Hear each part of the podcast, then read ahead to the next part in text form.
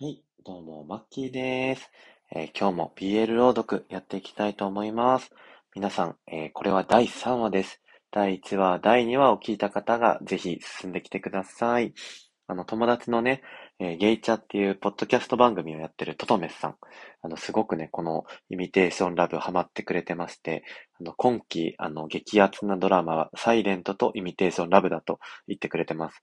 それぐらい、あの、ハマる人には ハマる、えー BL になってると思いますので、皆さん、あの、ぜひね、笑ったり、キュンキュンしたりしながら聞いていただけたらと思います。えーここで一点注意事項があります。えー私はですね、一切、えっ、と、下読みをせずに読んでおります。なので、つっかえちゃったりとか、えっ、と、演技が下手なところもあると思いますが、なんか、あえて、ちょっと6年前の自分に向き合いながら、ちょっと恥ずかしがりながら読んでいきたいと思いますので、そこら辺ご了承ください。で、あとは、あの、今、第3話なんですけど、多分全部で十何話になると思うんですけど、結構途中ね、もう性描写なくなると思います。ですけど、諦めないでください。あの、結構ね、キュンキュンするための、えー布石がこれから多分いっぱいあるはずなので、ちょっとね、しんどいシーンもあるかもしれないですけど、最後まで聞いていただいて、最後にもしかしたら、そういうね、あの、皆さんが待ってるものがあるかもしれないので、えーよろしくお願いします。というわけで、第3話、えー行ってみたいと思います。えー第3話、プリンスプリンス。プリンスプリンスの間はかけるです。ハンターハンターみたいな感じです。翌日以降の僕も、会社と家の往復、そして、ハルトとの、えー疑似恋愛を繰り返した。ハルトの愛らしさを、愛らしさにときめく一方で、一体自分は何をやっているんだという自己嫌悪が日に日に強くなってもいった。それ以外には、さして大きな変化もなく、また数週間が過ぎていった。しかし、初夏の足音が聞こえ始めた、聞こえ始めてきた頃、僕は仕事で大きなミスをした。それは、本当は僕の落ち度というより、上司の指示が的確でなかったことによるものだったが、僕は黙って席を追うことにしたのだった。そして翌週、僕に事例が出た。しかも僕はそれを、今回の件の眼鏡である上司から言い渡された。僕は反論したい気持ちをぐっとこらえ、移動指示を甘んじて受け入れた。僕は来週の月曜日から今の研究所を離れ、本社の総務課に移ることになった。全くの畑違いの部署で、今までの経歴は到底役に立ちそうもない。だが、クビになるよ、クビになるよりはマシだと思って働くしかないだろう。僕はその晩、暗淡たる思いで帰宅した。習慣でパソコンの電源を入れる。夜ご飯を食べていないことにも気づかないまま、僕は上の空でメールをチェックしていた。その時、いつもは中身を気にせず削除してしまう迷惑メールの中に、ふと気になる件名があった。あなたの恋人、失礼しました。あなたの理想の恋人、必ず派遣します。いつもの僕なら、こんな煽り文など気にも留めず、スルーしていただろう。しかし、この日の僕は少なからず参っていた。そんな、あるはずもないジャックに救いを求めてしまうぐらいには。僕は、導かれるようにして、そのメールの元のサイト、メール元のサイト、デートクラブプリンスプリンスにアクセスしていた。そして、気がついた時には、会員登録を済ませ、画面には予約フォームが表示されていた。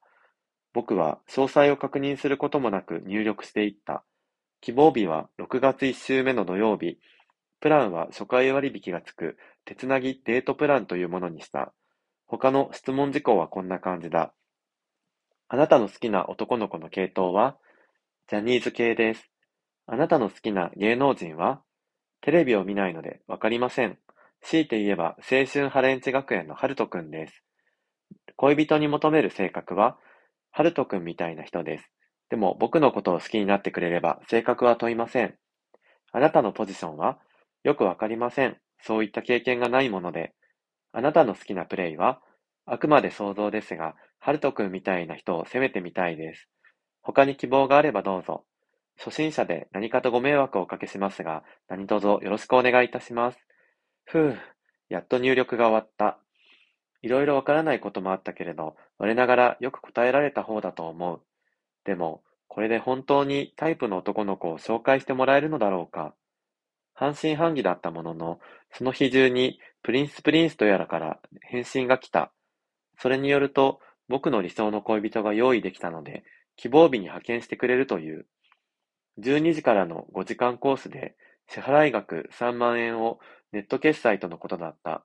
僕にはそれが高いのか安いのかわからなかったが、何の確証もないのに、なぜだかそのクラブに身を委ねてみようという気になっていた。その週末は始終そわそわと落ち着かない気持ちで過ごした。二次元でなく生身の男の子とデートをするのだ。うさんくささも感じなくはないけれど、もしかしたら本当に理想の恋人が来るかもしれない。なんといっても、中学生以来、約15年ぶりのデートなのだ。緊張しない方がどうかしている。月曜日、僕は神田にある本社の総務課に初出勤した。